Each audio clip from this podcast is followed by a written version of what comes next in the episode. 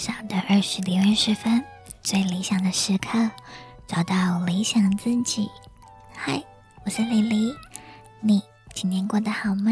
今天我们来谈谈灵魂急转弯。不知道大家有没有看过这一部皮克斯最新的电影呢？这一部其实李黎跟丹森都蛮喜欢的。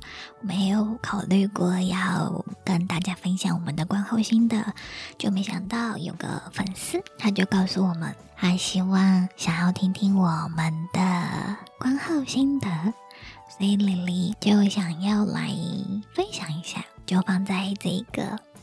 就是要废的这个系列里面，毕竟李黎很喜欢灵魂急转弯，他想要带给大家的一些思维跟观念。因为有时候生活过得真的很忙碌，还有一些繁琐的事情，你真的会忘记自己，会忘记自己是个什么样的人。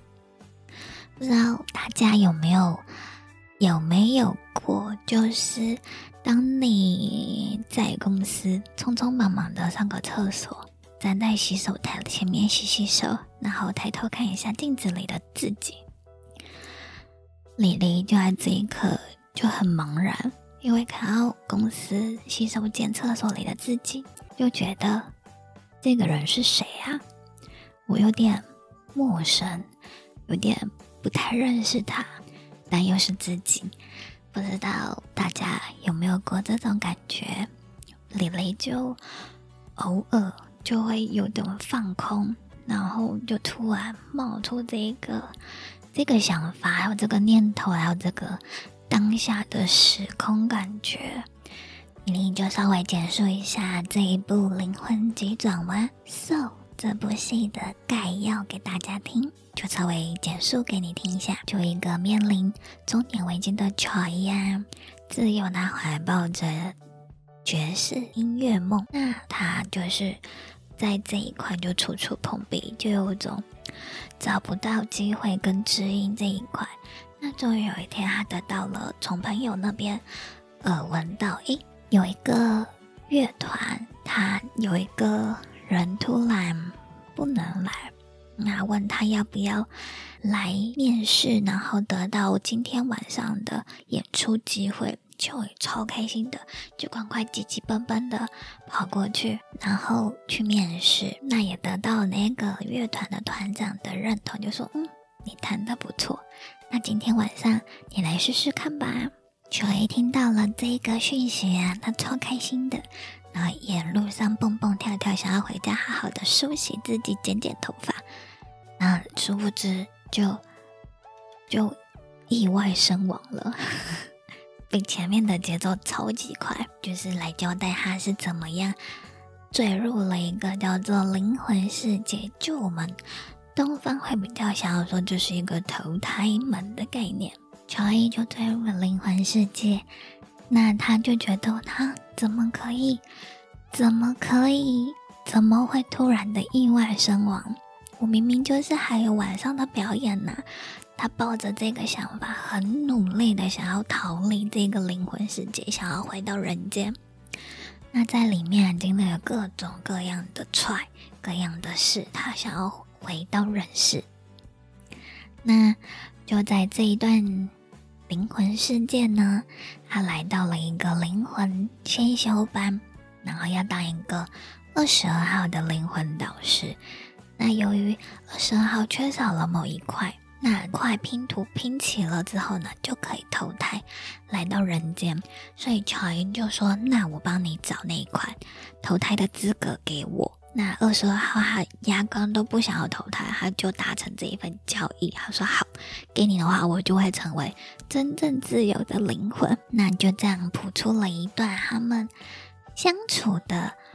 相处的过程，还有他们思考的烦恼，还有就是别有非常意味的真谛，他们的情友情。那其实，即便他们呢对生命的态度都不太一样，但烦恼的事情其实确实实质上是一样的。就像你跟我，我们在这个世上都有自己的下一步，工作上、生活上、家庭上的各种烦恼。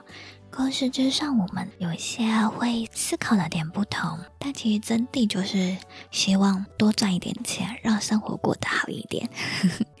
生命的美啊，不在于仅此为了赚钱让生活过得更好而已。你也无需透过这种证明的意义才能体会，只要活着，感受着处处都是让你每一刻都有心动的感觉，那其实这生活是挺美好的。那时候他本来没有任何的志向，也没有目标，他直他直到他意识到自己可能永远都无法有火花的话，他就会变成一个迷失的灵魂。其实没有志向并不可怕，可怕的是相信自己不再有可能性。有时候我们总会想啊，有些人，有时候我们面对比我们还要强的人，我们就可能会找。我们可能就会想，哦，他本来就天生就会这样啊，他资源也比我多啊，所以他就会导致这样的这样的结果。那如果我们一开始就有这样的想法，那反而是封闭了我们对于任何事情方面的。想象的可能性。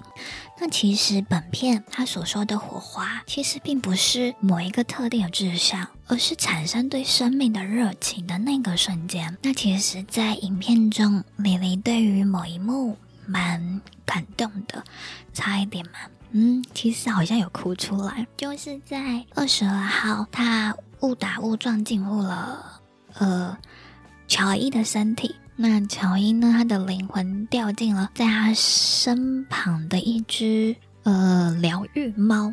那二十二号在感动那个叶子缓缓坠落在至他的手心的时候，他就明白了这一刻，这个就是火花。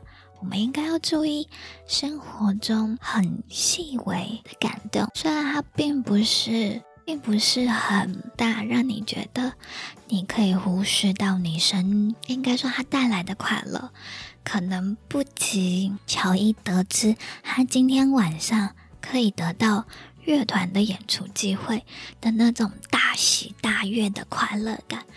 可是，当你注意到那片叶子坠落的时候的那个宁静感，还有那一份真挚的空间。你不觉得那一刻是属于自己的？这部戏其实也有反映了我们成年后的心灵状态，不是要提醒我们莫忘初衷，童年有多美好，而是真实的描述我们生活的当下。这个充满着压力，还有成功、各种焦虑的成年生活，我们会迷惘。但我们可以用暖心的方式帮助我们自己找到我们生命中那些分分秒秒的火花时刻。不知道你们也有看过这一部《灵魂急转弯》吗？希望你们可以分享给我你们的心得，还有观后感，它带给你的感动度。那我们今天就先到这样，那么我们下次见，拜拜。